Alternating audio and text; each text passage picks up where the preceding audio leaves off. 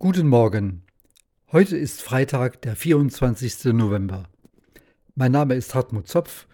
Ich bin Vorsitzender des Mecklenburgischen Gemeinschaftsverbandes. Im Alten Testament, beim Propheten Sacharja, lesen wir in Kapitel 13 die Zusage Gottes: Ich werde zu ihnen sagen, ihr seid mein Volk. Und sie werden sagen, du Herr bist unser Gott.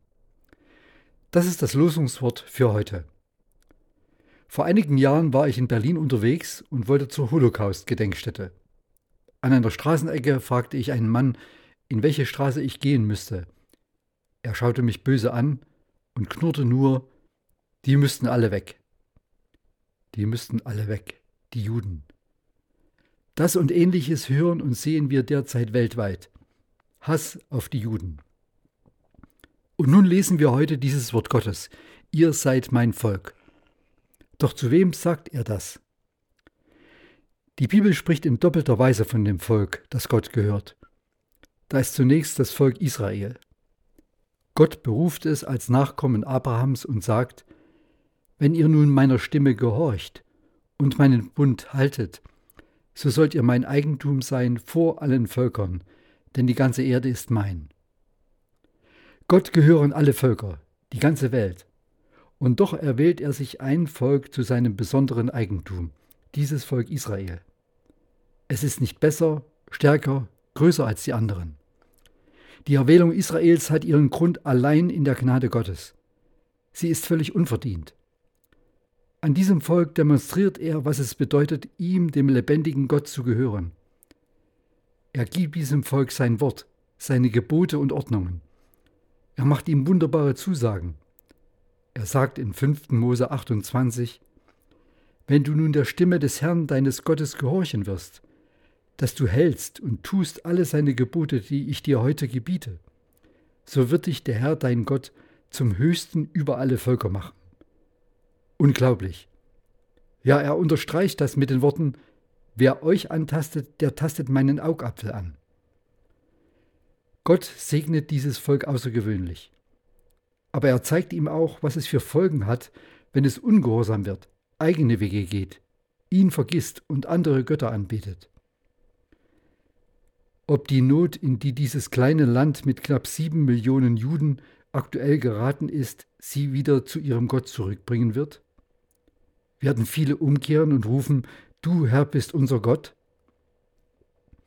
Doch es gibt noch ein zweites Volk, von dem die Bibel sagt, dass es Gottes Volk ist. Im Neuen Testament lesen wir, Gott reinigte sich selbst ein Volk, das fleißig ist zu guten Werken. Oder nach einer anderen Übersetzung, uns auf diese Weise zu seinem Volk zu machen, zu einem Volk, das ihm allein gehört und das sich voll Eifer bemüht, Gutes zu tun. Das ist etwas völlig Neues. Es sind Menschen, die aus vielen Völkern kommen, durch die Einwanderung können wir davon auch etwas in unseren Gemeinden sehen. Menschen ganz verschiedener Herkunft, mit unterschiedlicher Hautfarbe und Sprache kommen zum Glauben an Jesus.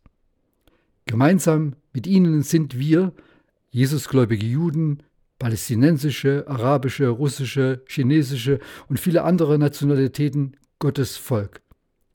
Gemeinsam beten wir den jüdischen Messias Jesus an, den Sohn Gottes, und glauben an ihn. Im Lösungswort heißt es, dann werden sie sagen, du Herr bist unser Gott. Menschen aus allen Nationen bekennen es, oft großer, großer Verfolgungen. Jesus ist unser Herr. Sie gehören zu dem großen Volk Gottes, der weltweiten Gemeinde, durch Jesus. Vor ein paar Tagen hörte ich ein Interview mit Sabatina James, einer muslimischen Frau, die aus Pakistan geflohen ist, weil sie dort zwangsverheiratet werden sollte. Sie kam nach Österreich, lernte dort Christen kennen, begann die Bibel zu lesen und kam zum Glauben an Jesus. Auf die Frage eines Journalisten, was hat sie denn bewogen, dem westlichen Lebensstil so offen gegenüberzustehen, antwortete sie, als ich voller Juden und Christenhass nach Österreich kam, bin ich zum ersten Mal Christen begegnet. Sie waren so liebevoll, haben uns aufgenommen, uns geholfen, uns Deutsch beigebracht. Und dann war es die Begegnung mit Jesus in der Bibel, den Gott der Liebe und der Vergebung. vor allem wie er Maria Magdalena, einer Ehebrecherin, vergibt. Da sah ich Jesus, der der Ehebrecherin vergibt, und auf der anderen Seite Mohammed, der dazu aufruft, Ehebrecherinnen zu steinigen.